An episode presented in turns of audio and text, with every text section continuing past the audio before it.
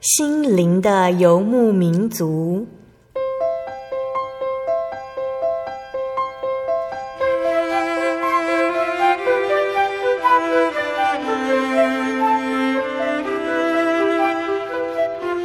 在这个谁都不管谁的后现代社会里，每个人的心灵都是游牧民族。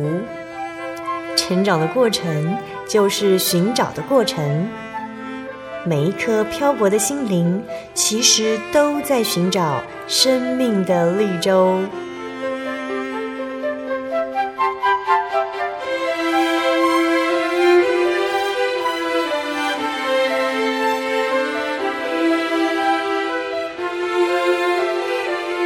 本节目由真耶稣教会台湾总会制作，欢迎收听。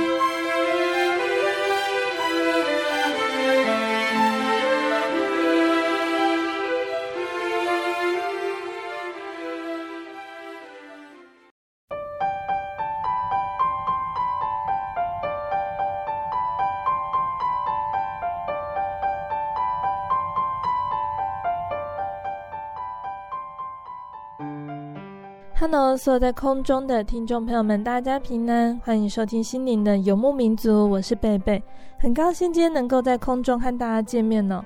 大家这个星期过得愉快吗？在节目开始之前呢，贝贝想和听众朋友们分享一句圣经经节，是记载在新约的罗马书第三章第三节：即便有不信的，这有何妨呢？难道他们的不信就废掉神的信吗？在我们长大成人的过程中呢，我们会发现有些人他是完全不信神的。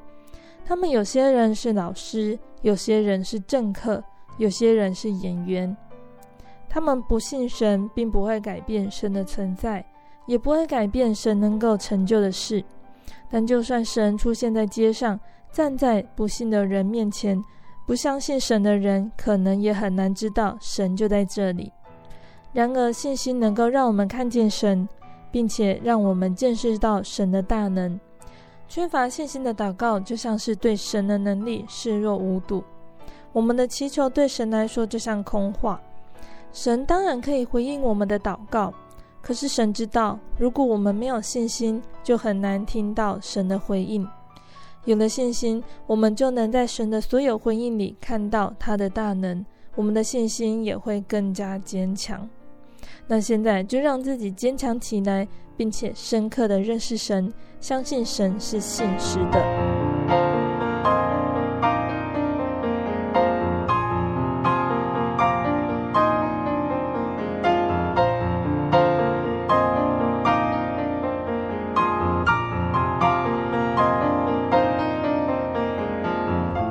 今天要播出的节目是第一千零七十四集《小人物悲喜》。我之所信的是谁？上集节目邀请了真耶稣教会丰原教会的潘全仁长老。那之前呢，心灵的游牧民族节目好几次邀请了潘全仁长老来节目上和大家分享他在圣工上的体验哦。那这两个星期，我们邀请潘长老在节目上和大家分享他的信主经过。那从小生长于长老教会的潘长老呢，他原本对于信仰是十分热衷的，他参与许多教会内的活动。那直到他去学校就读的时候，思想受到老师的言论而渐渐改变了。他的老师说：“现在是科学的时代，无法验证的事情却又去相信，这就是迷信。”这段话让潘长老开始省思自己的信仰，减少去教会的次数。他想要了解生命，然而哲学思想却又不断冲击内心，想要了解人生的念头哦。他的心中充满着迷惘和困惑。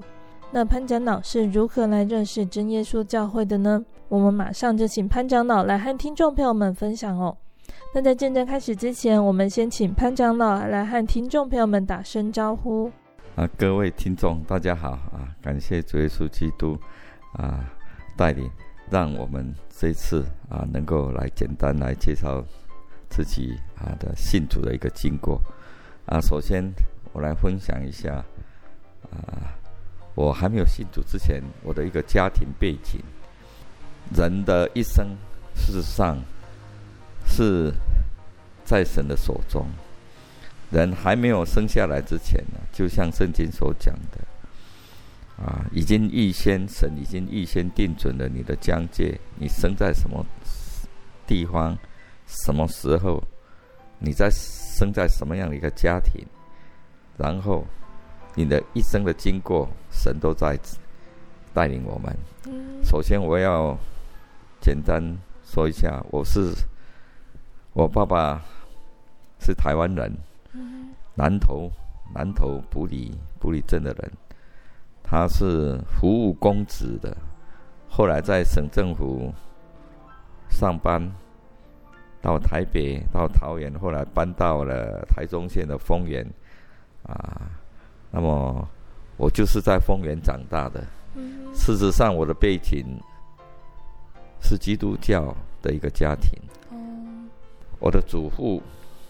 以前在长呃长老会的这个埔里爱兰教会里面来受洗归主，那，以前他是不认识神的人，所以我从我的祖父潘阿四老啊，我的祖父的名字叫潘阿四老，啊，以前是埔里的望族，也是很富有的一个家庭，后来。我的祖父，他做生意啊失败了，就给人家做保，结果很多钱都赔给人家，甚至把田地都卖掉。但是感谢神，神却借着这一次那一次的一个机会，带领他来归主，浪子回头。嗯那我听我父亲讲。我的祖父曾经在布里街上敲大鼓，做传教的工作，为了长老会的这个宣教事工，所以他自己浪子回头，也在长老会啊做这个传福音的工作。这个是我对我的上一代的一个信仰的理解。啊，后来我的父亲就胡公子，就到别个地方。我的叔叔们也离开了埔里，到高雄去。但是他们都坚持一个长老会的信仰，哦。啊，当然，我有两个叔叔，呃，三个叔叔，一个在新竹，新竹的是传统的信仰。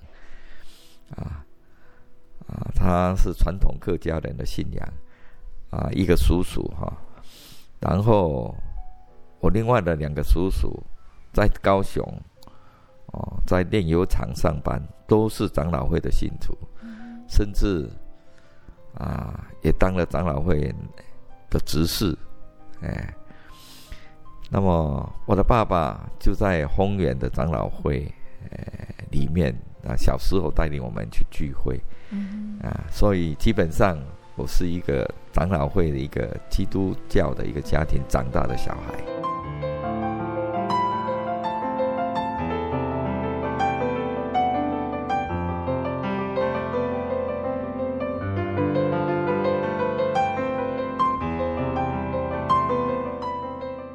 那长老可以先跟我们分享哦，你从小在长老教会中成长的情况吗？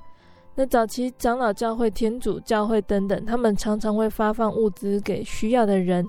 长老那个时候有接触到这方面的情况吗？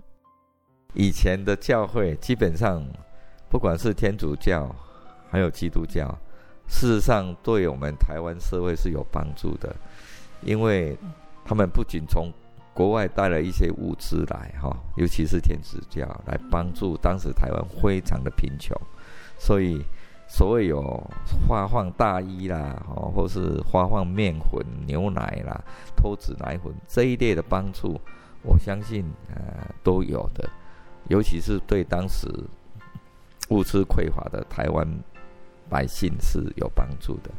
那我小时候。也曾经到天主教去排队过呵呵，去领那个衣服，啊、呃，去领一些饼干啊、呃，我都还有一个印象。那么在呃，长老会的话，当然，长老会的啊、呃，这个宗教活动都是礼拜天哦来聚会，他们啊、呃，小孩子还有所谓的主入学的一个宗教教育。那我在丰原的仁爱性爱幼稚园，性爱幼稚园哈、哦，也是读了两年嘛。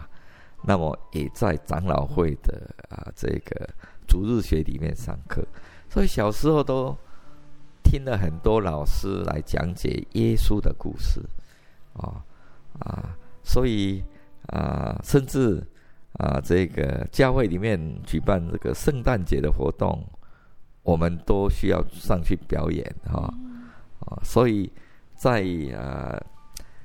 啊，长老会的一个宗教活动，我就是在这种宗教教育的一个环境下长大的一个青年。那开始去学校之后呢，因为书读得多，认识的同学、老师也多了，听多了朋友、老师的想法，也比较会去思考。那这样子是不是会对信仰产生影响？哦，感谢主哦！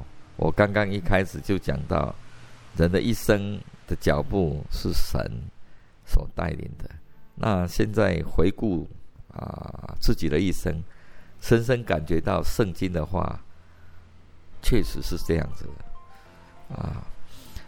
当时小弟青年的时候，在长老会，呃，也是青年团契里面，也也是一个成员，那也很活跃，跟教会的青年都在一起啊。事实上。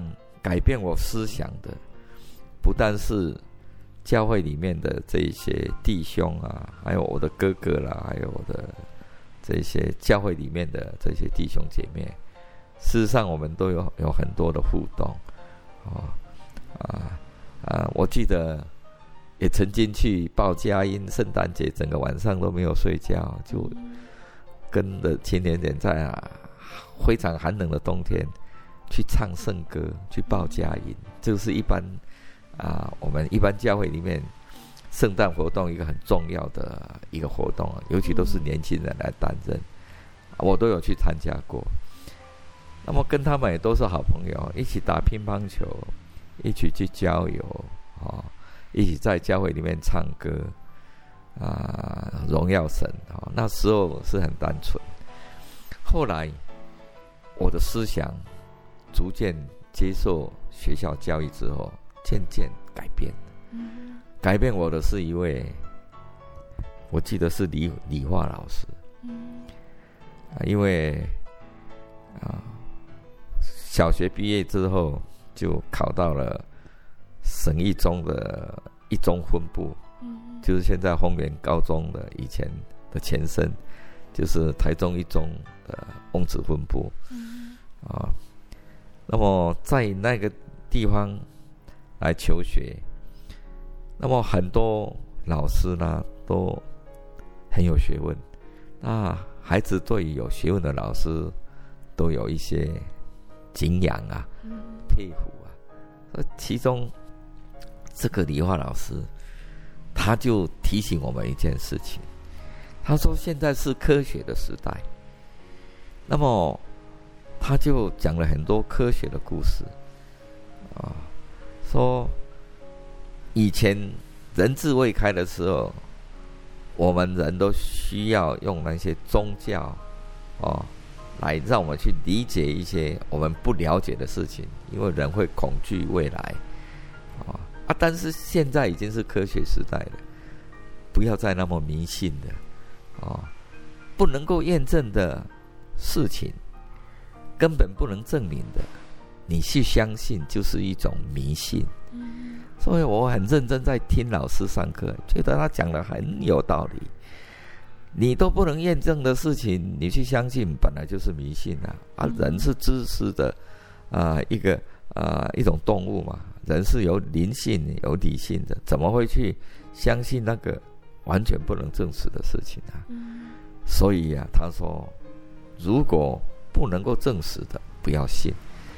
甚至啊，对一些啊，不光光信佛教的啦，哦，道教的啦，基督教的啦，他都提出一些批判，甚至啊鼓励我们不要再去做这种宗教活动。读书人怎么会去信宗教？那是很落伍的。那我以前就是受了这个老师的影响。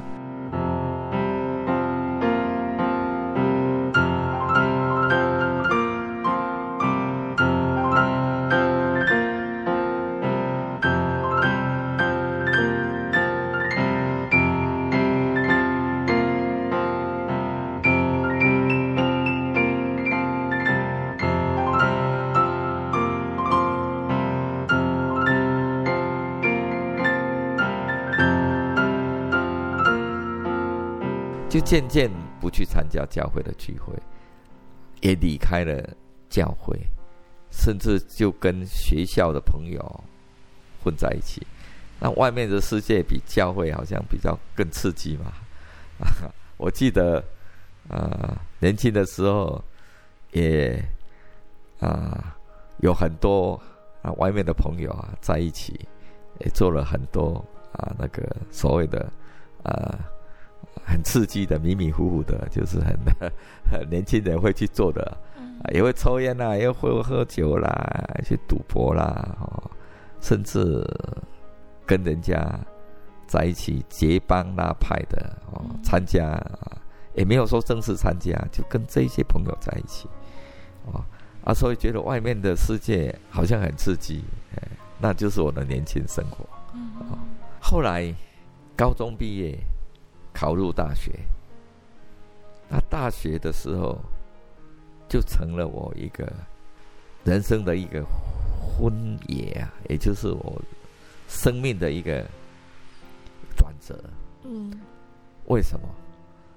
因为到了大学的时候，你可以接触到更多的书本，你看的书更多了，所以对生命的一个价值跟意义。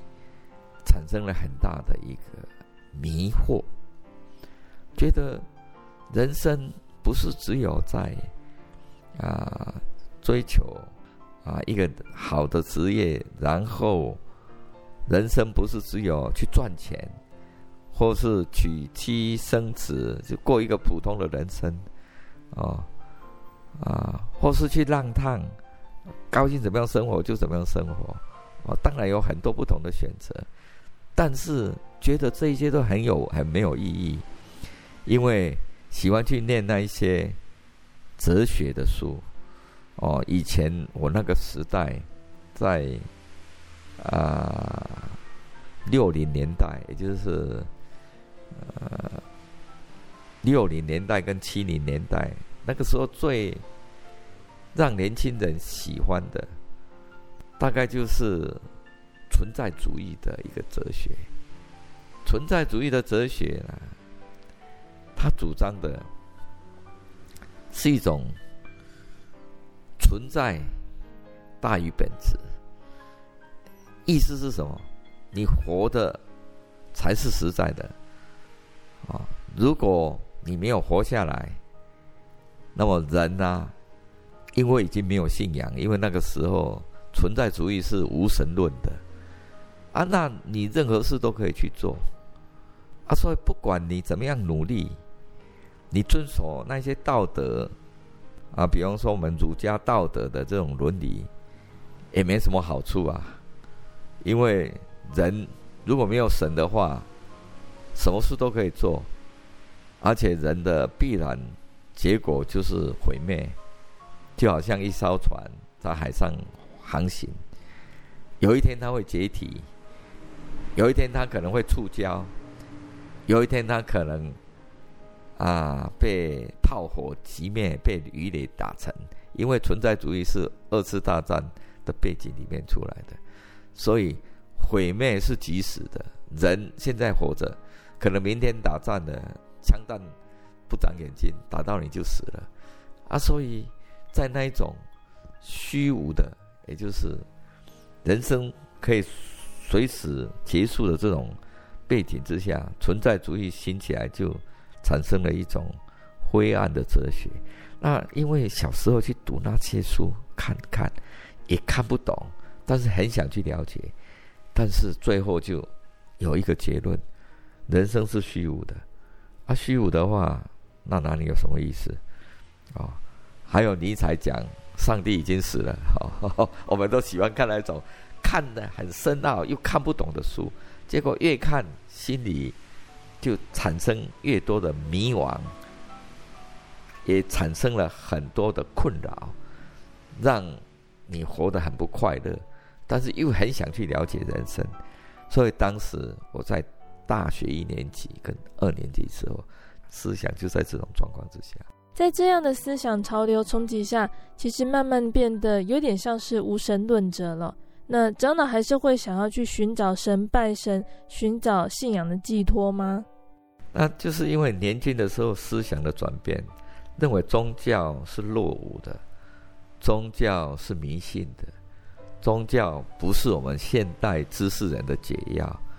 啊，尤其共产党说宗教是人民的鸦片，好像是用鸦片来麻醉自己，所以长大之后就不会把宗教看成是很重要的事情。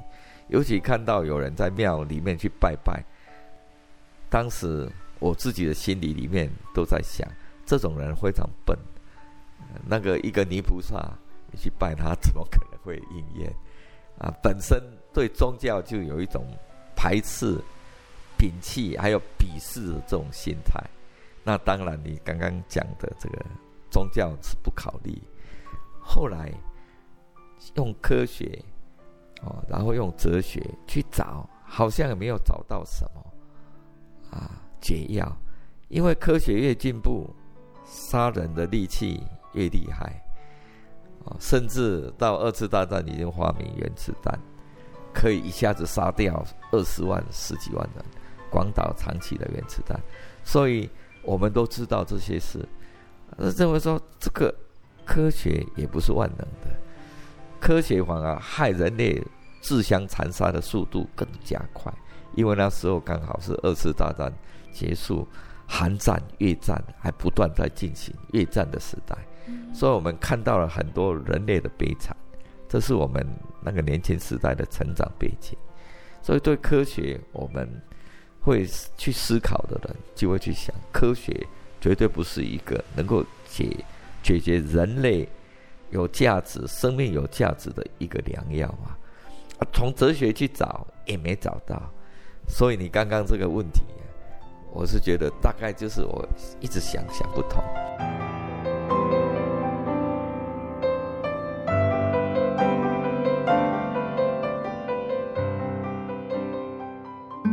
心独自在街上漫游不知何往，寻寻觅觅却找不到。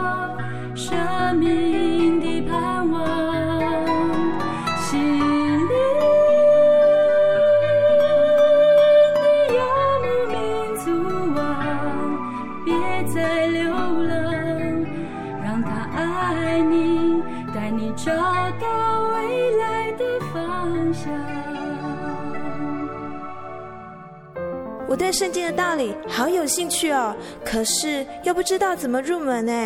你可以参加圣经函授课程啊！真的啊？那怎么报名？只要写下姓名、电话、地址，寄到台中邮政六十六至二十一号信箱，很快的，你就会收到第一课的课程了。赶快去寄吧！嗯，圣经函授课程能循序渐进的引导您更了解耶稣基督的福音。得到生命的滋润和来自信仰的力量。本课程完全免费，欢迎来信台中邮政六十六至二十一号信箱，请注明参加函授课程。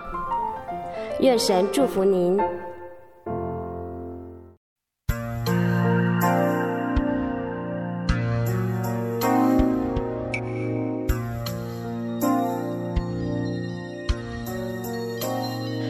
心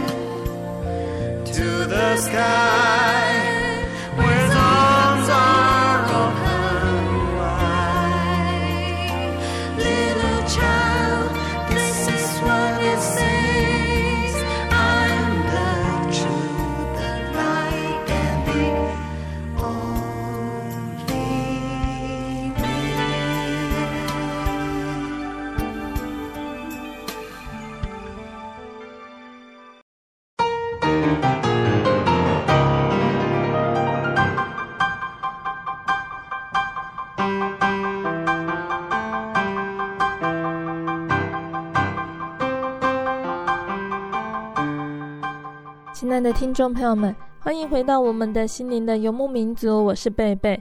今天播出的节目是第一千零七十四集《小人物悲喜》，我之所信的是谁？上集，我们邀请了真耶稣教会丰源教会的潘全仁长老来和听众朋友们分享他的信主经过，还有信仰带给他的改变。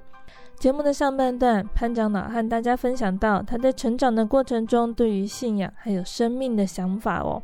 节目的下半段，潘长老要继续分享他是如何来到真耶稣教会认识主耶稣的呢？欢迎听众朋友们继续收听节目哦。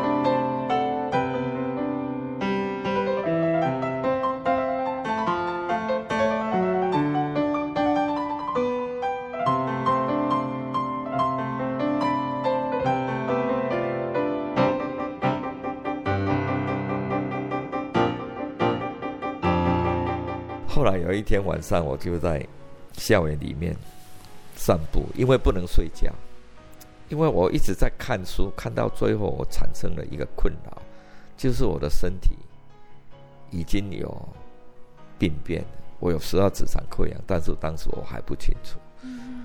哦啊，身体非常的瘦弱，然后晚上又睡不着觉，就变成了失眠症。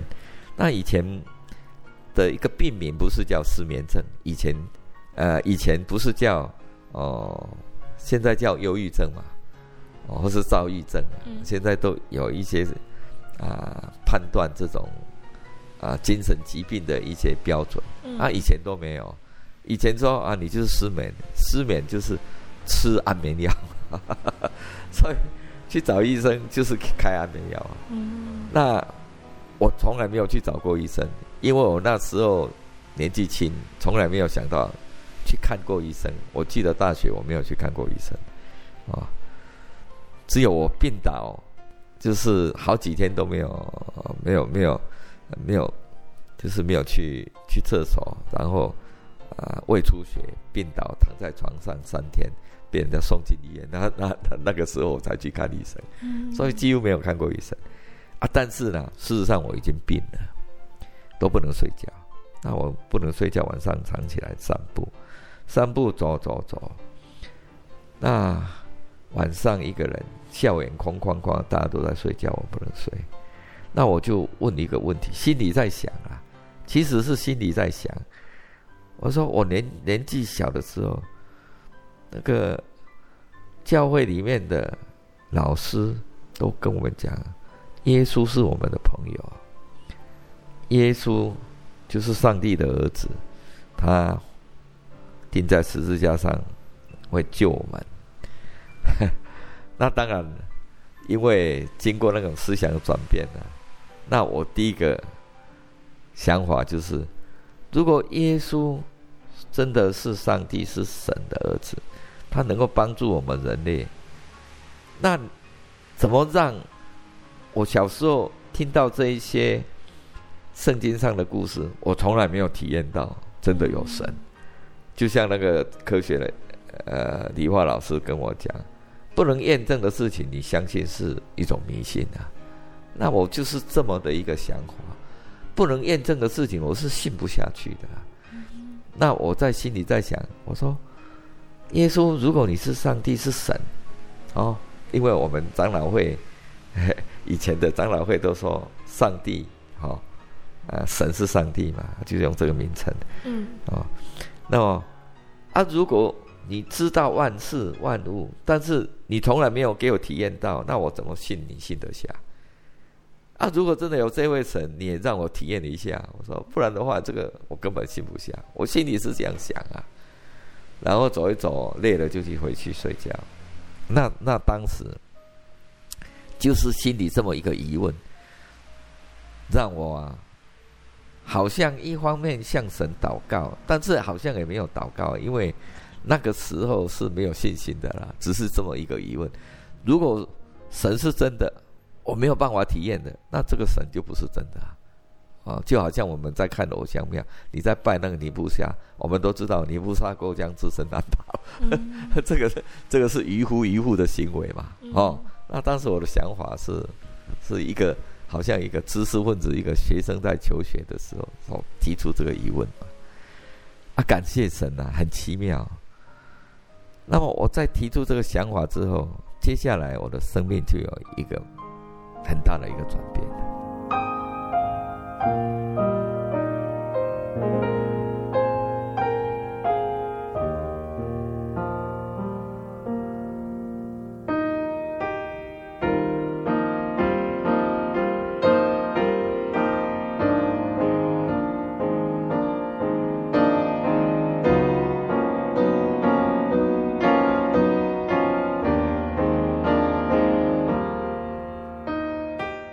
刚刚有提到人的一生的脚步，神在安排。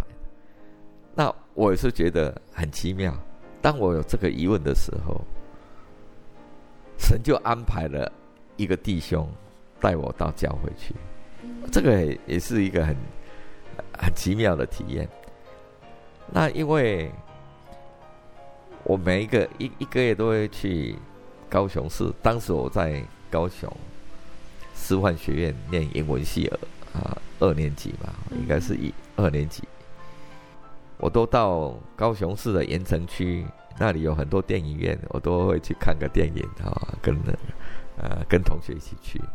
那当时在学校有一个啊公车站搭车，一上车就碰到了一个我们同样是认识的一个。啊，张吉江哈弟兄啊，那么他是我的学长，大我一年级啊，也是英文系的老师哈。他就邀我说：“老潘，你愿意不愿意跟我去一个地方去教会？”那我说：“我要去看电影呢。”他跟我说：“哎呀，不要去了，你陪我我去教会了，我们去啊做礼拜。”好，那。我心里就好像觉得很惊讶，哎，怎么那么奇妙？我那一天在才在刚刚想到，神啊，如果你可以让我体验到，那我才会相信嘛。你都没有体验到，我怎么可能相信有一个神？那他要我去，我就很呃，就是说。啊，就是好啊，我就去看一看啊。我不自可，我就不去看电影也可以啊。结果同样是那一辆公车，一直开开开到市立高雄医院的前面下车，一下车就到高雄教会。现在的高雄教会就在市立医院前面，那时候还是旧的高雄教会，很小的哈，就是一楼一楼的建筑，哎，啊，旁边有宿舍，哎。啊，感谢神，那是啊，小弟第一次到我们真耶稣教会去参加聚会。啊，这是我第一次接触到我们真耶稣教会。哎，啊，那一次的聚会，事实上我也不知道讲道的人在讲什么。哦，那我进去看我们聚会的一个啊程序，哦，跟一般的基督教会。是差不多，只是祷告的形式是完全不一样。因为没有悟性祷告，只有方言的祷告。所以第一次到教会唱诗祷告，我是觉得很 surprise，非常的惊讶，怎么有这种祷告的方式呢？那我是觉得有一种莫名的一个敬畏的心。说你们祷告怎么那么虔诚？啊，在以前我到在这个长老会的一个祷告，都是牧师或是带领者用悟性祷告，祷告完了啊就没有了，呃，也没有这个方言祷告，所以我是觉得有一种敬畏的心，我是觉得在祷告的人很虔诚，这是我第一个感觉。然后聚会完了。领会的，我记得是一个玛利亚执事，是一个女传道人。哦，玛利亚执事就跟我来招呼，因为啊，他看我是一个新来的哦，新来的一个慕道朋友嘛，他过来跟我招呼，他就问我几句话。他说：“年轻人，你第一次来吗？”我说：“是的，我第一次来。”年轻人，你对我们教会的人。啊、有什么样的啊、一个印象跟感觉呢？我说我的印象是，以前我也是长老会的，我也是老师讲啊，啊，但是这个你们的教会祷告比我们更虔诚，呵 呵而且你们的祷告很有力量，而且给我有一种圣洁的感觉。那我觉得。我好像不配进来这里，这个是我记得我跟他讲的话。哎，他说：“年轻人，感谢神。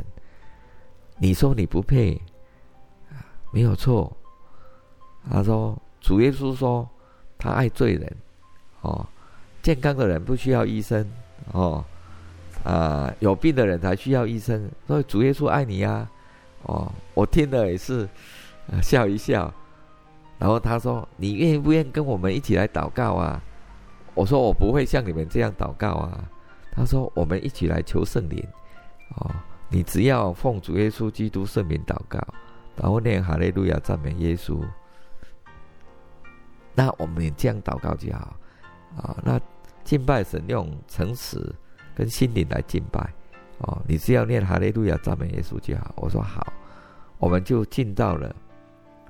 祷告室，因为以前的教会都有两间叫祷告房，嗯，现在的教会好像已经把这种祷告房已经很少教会有设置，可能还有吧，哦，有一些没有改建的教会。那高雄教会的祷告室，我记得是在旧会堂的旁边，一直走进去，走到最里面有两个小房间，一间是男的祷告室，一间是女的祷告室。那我们进去里面，那玛利亚执事就教导我怎么祷告，然后按手在我的头上。那我也是很认真祷告。那感谢神，当时祷告，我的感觉呀、啊，就跟那个《使徒行传》讲的一样哦，有一股热流从头上灌下来。那。感觉是非常强烈而且清楚，因为他按手的时候，就觉得好像热热流一直灌到全身，然后身体震动，眼睛一直流泪。因为我是男生，男生是不会流泪的哈、哦。一般来讲，都女女生会流眼泪，男生不会流眼泪。但是我怎么奇怪？怎么我一直流眼泪？然后身体也一直震动，舌头好像也在讲一些我听不清楚的话。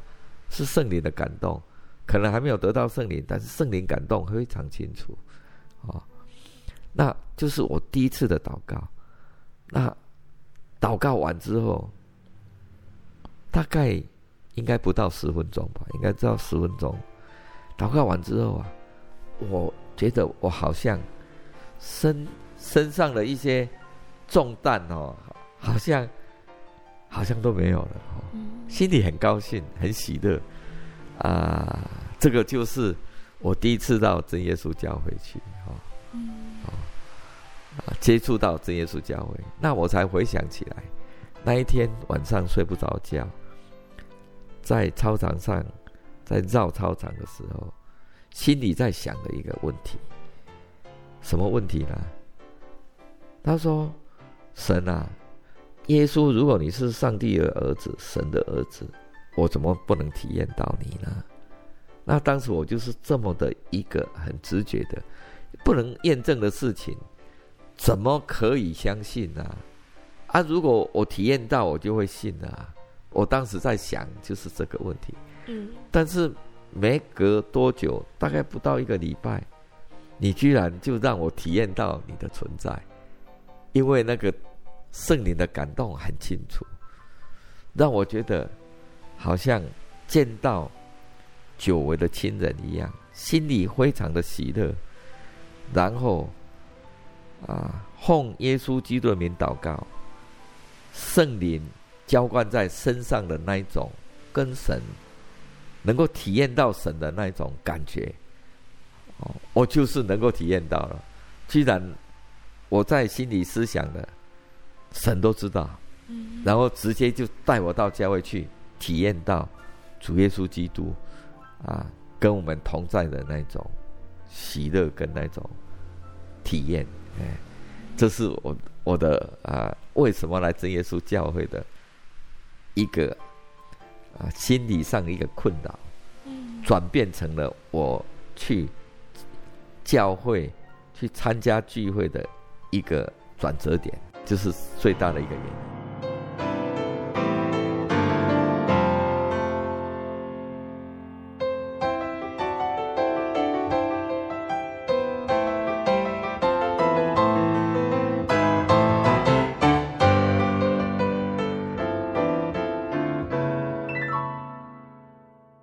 在真耶稣教会经历到这样子的体验，也让长老你觉得找到了神，也常常到教会去亲近神。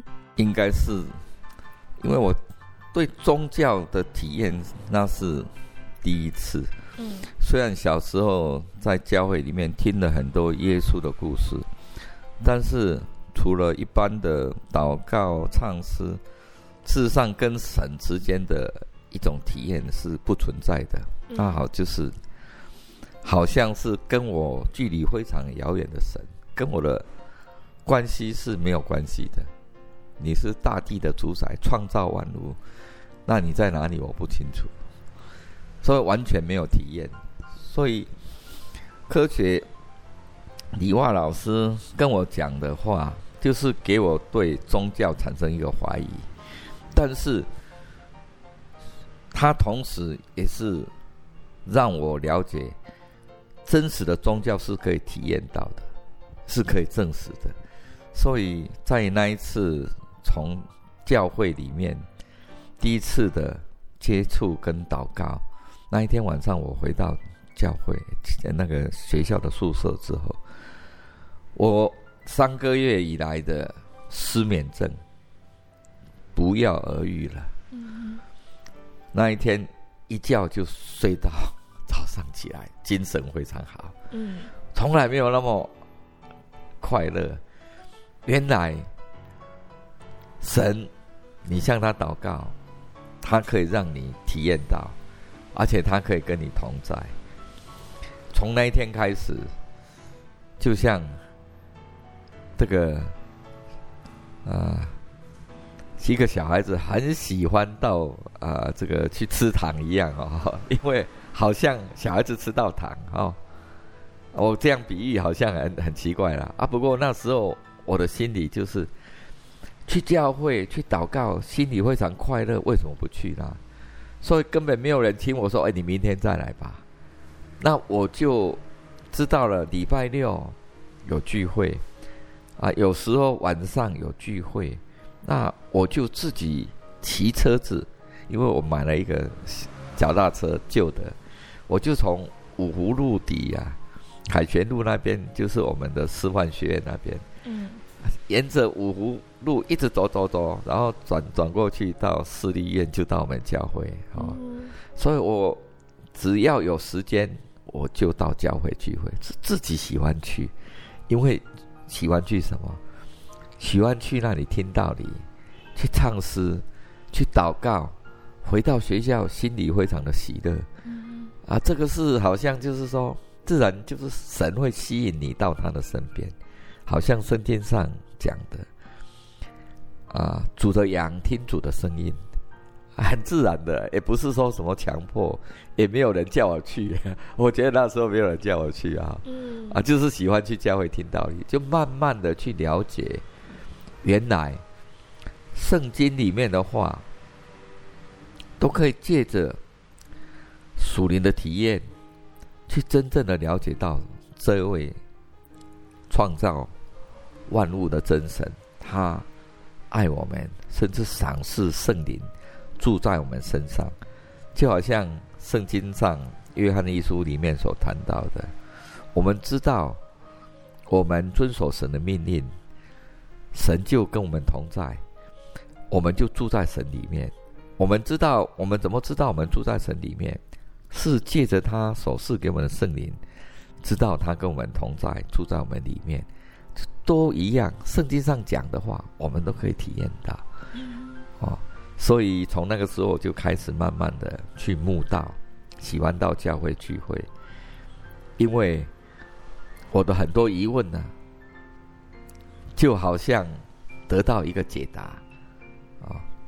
人是神所造的，人的灵是神所赐的，因为人犯罪离开了神，神的灵就不住在人身上，所以人在罪恶里面，他是。劳苦愁烦，转眼成空。所以，哲学上所提到的一些人生的问题，在圣经的真理里面，还有合乎圣经真理的一个追求，也就去体验圣灵当中，都可以找到一个答案。所以我以后我就不再去找那一些哲学的书来看，因为那个也不是给我一个人生的答案。那只是把问题提出来，没有解答，没有解答的一个 一个学问，我为什么要去追求？所以我就不再去读那些哲学的书，那就是我人生的一个很大的一个转折。啊，所以从那个时候，大概是大二。我就开始到教会来慕道，啊，应该是大二的下学期我就受洗了，哦，这么快？哎，因为当时的教会，只要你听道理听懂了，那教会有举办灵恩布道会，那你去报名就可以受洗了。那时候很简单的，哎，啊，所以我就在高雄受洗。我记得是黄丁甲长老当时注目高雄教会，就在海边啊，在海边，所以感谢主，这是我因为能够体会到、体验到神，能够体验到圣灵的内住跟同在，让我知道我们所信的神是又真又活的神，因为他在两千多年前应许我们说：“我离去。”你们不要担忧，不要伤心，因为我去原是为你们好，因为我去了就差遣圣灵，就是保惠师，他要跟你们同在，他要住在你们身上，你就知道我没有放下你们为孤儿。圣经话，圣经上讲了，主耶稣的话到今天都没有改变。今天我们只要凭着信心，按照教会。所传授的纯正的一个道理，奉主耶稣圣名祷告，哈利路亚，赞美耶稣，向神来祈求。到你可以体验到神跟我们同在，神将圣灵赐给我们的时候，我们就可以体验到，我们从身上好像流出一个活水的江河一样，舌头一直震动，啊，像风吹过来，树枝会摇动。但是主耶稣告诉我们的，世人不明白，但是我们信主的人，接受圣灵洗礼的人，蒙受神应许圣灵的弟兄姐妹，都可以体会到神同在的喜乐跟自由。亲爱的听众朋友们，潘长老的见证，因为时间的关系，就先分享到这里喽。下个星期，潘长老会再继续和大家分享这份信仰还带给他什么样的恩典呢？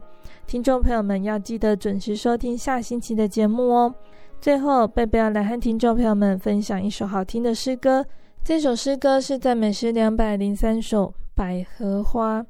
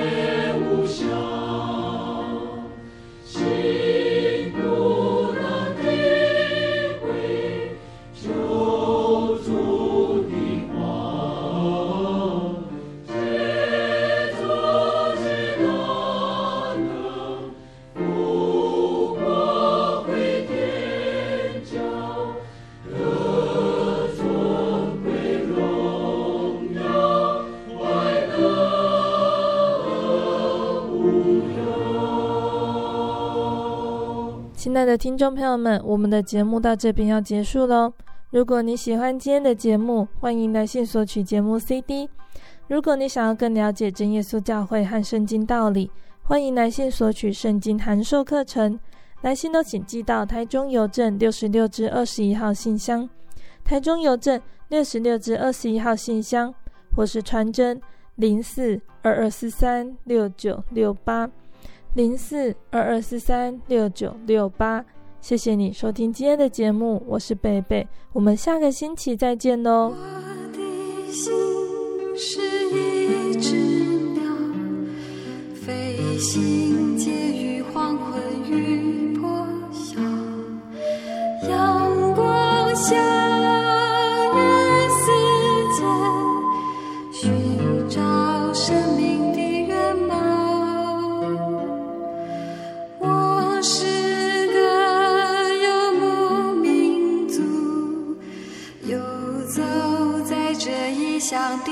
笑。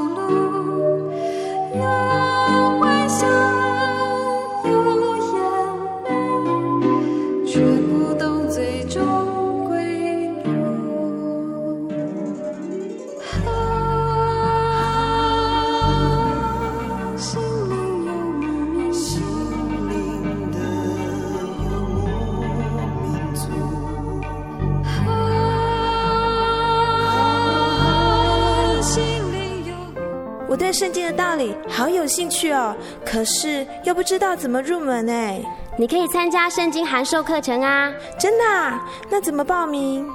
只要写下姓名、电话、地址，寄到台中邮政六十六支二十一号信箱，很快的，你就会收到第一课的课程了。赶快去寄吧。嗯，圣经函授课程能循序渐进的引导您更了解耶稣基督的福音，得到生命的滋润和来自信仰的力量。本课程完全免费，欢迎来信台中邮政六十六支二十一号信箱，请注明参加函授课程。愿神祝福您。您在街上曾经看过这样的招牌“真耶稣教会”吗？也许您很想，但是却不好意思进来看看。其实我们真的非常欢迎您。下次当您在路过真耶稣教会时，欢迎您进来与我们同享神的恩典。真耶稣教会，台中邮政六十六至二十一信箱，欢迎来信，愿您平安。